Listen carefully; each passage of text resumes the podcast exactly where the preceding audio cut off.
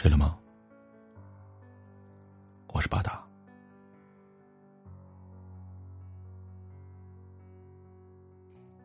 他生下来就是个智障儿，大我三岁。村子里的人都叫他二憨子。彼时，村子里的同龄孩子很少，二憨子就理所当然的以玩伴的身份闯入了我的生命里。母亲每次见到我和他一块玩，总要训斥我一番，以至于后来我都是偷偷摸摸的和他一块玩。我之所以喜欢和他玩，是因为傻傻的他，就像一枚棋子一样，可以由我任意摆布。每次纷争，我都是以摧枯拉朽之势胜出。在他面前，我一直都是以老大的身份自居。嘴馋是小孩子的一大共性。那个时候，父母很少给我零花钱来买零食，我总是和他玩一些无赖的游戏，把他的零花钱悉数的赢回自己的口袋，而他每次都是嘴唇抿一抿，想冲着我发火，是最终愣是没吐出半个字。他怕惹我生气。他怕我生气以后，再也没有人陪他玩因为除了我，几乎没有人愿意和他玩有时候，看他实在可怜，我就把买来的零食分一部分给他，纵然是微之甚微的一部分，他依然乐得合不拢嘴。时间是一把没有声音的锉刀。在未来还没到来之前，就已经被磨个精光。后面我渐渐的上了初中，而他只读到了小学四年级，就下田帮父亲干农活去了。我和他的人生轨迹，轻而易举的就这样被时光分割开来，自尊和虚荣。开始在我身体里萌发，我开始讨厌他那邋里邋遢的形象，我开始嫌弃他身上有刺鼻的酸臭味甚至想让他永远都消失在我生活中。可是，每到星期天，他还是会来我家找我，我都以复习功课为由来打发他。每次，他都是欢喜而来，然后悻悻而回。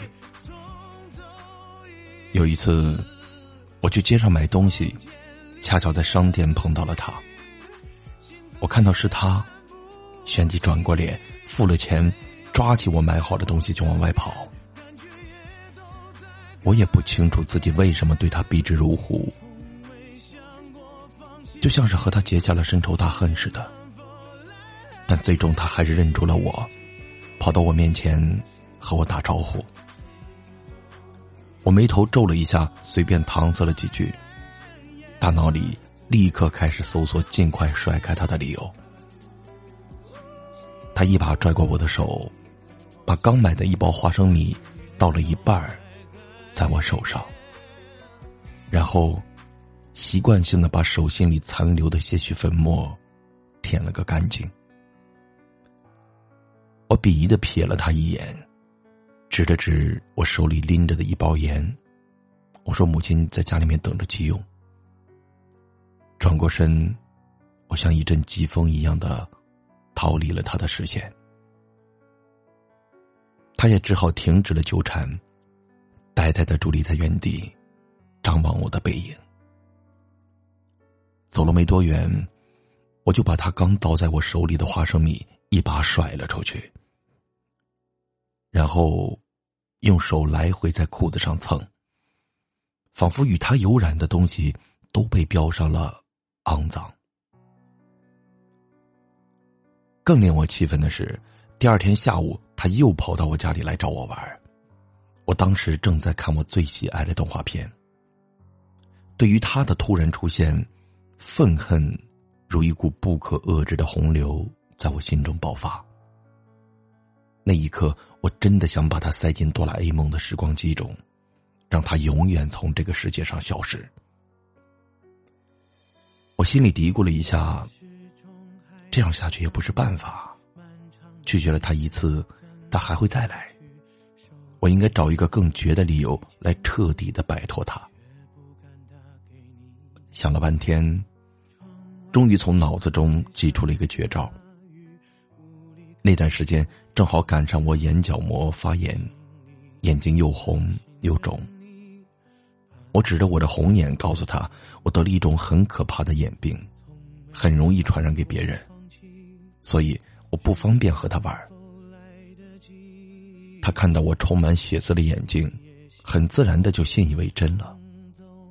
他接着问：“嗯，那你什么时候病能好？”我伪装的叹了一口气，继续往下编。哎，这个病需要换眼角膜，等医院有了眼角膜，才有希望好。他皱着眉头看看我，眼神里充满了同情和失望，然后无奈的离开了。果不其然，自那以后，他似乎在我的世界里销声匿迹。我的身边终于不再有他的纠缠，也不会担心再被冠上“傻子”的朋友的称号。牵手的时间从指缝间不断流窜，我不知不觉的到了高三，而他不知被我甩在青春的哪个黑暗角落里，以至于我回想起往事的画面时，丝毫都没有捕捉到他的镜头。但是，在一个黑暗的高三里，他还是出现在了我的面前。那年冬天，天气冷的变态，天气的骤变让我措手不及。来学校之前，我没有带御寒的衣物，看着别人身上的棉袄，不由得使我心生羡慕。在我们一次自习课上，大家都在安安静静的上自习。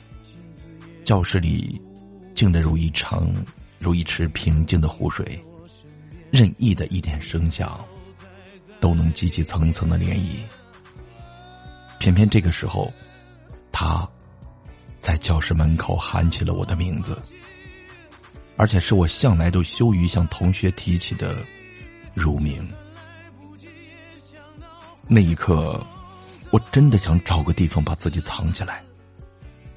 同学们齐刷刷的看向浑身邋里邋遢的他，又回头看了看脸红的像熟透了苹果的我，全班立刻哄笑一片。我起身飞奔到他身边，一把把他从众人的视线中拽开，拖到一个没有人看见的角落。我恶狠狠的用双眼瞪着他，各种恶毒的话，仿佛离弦的箭一样从我口中一跃而。一串一串的向他射去，他低着头，不停的用双手玩弄手中的黑色袋子，低声的回答说：“嗯，这这几天天冷，你你母亲老寒腿犯了，不不方便给你送衣服，我我没事，我就给你送来了，我顺便来你们学校转转。”尽管我欣许于自己可以免于受冻，但是因为刚才那窘迫的一幕，仍然让我对他怀恨在心。我一把夺过他手中的衣服，并厉声警告他以后不要再来找我，否则我就把那恐怖的眼病传染给他。他迅速的捂起脸，惊慌的逃走了。我万万没有想到，那竟然是我们最后一次见面。我在大学开一开学不久，母亲打电话说，她从工地楼上摔了下来，去世了。我当时只是稍稍的震惊了一下，为她的英年早逝感到了一丝可惜。但是母亲接下来说的一番话让我始料未及。泪水瞬间夺眶而出。母亲说，他在医院被抢救的时候，嘱咐医生，在他死后一定要把他的眼角膜完好的取下来，捐献给我，好让我治疗那有传染性的眼病。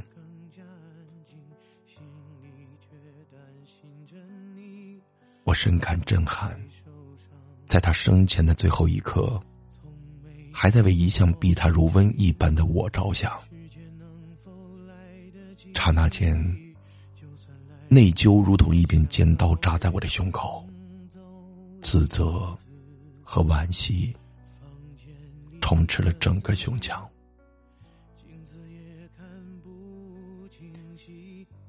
没有比较，就没有失落。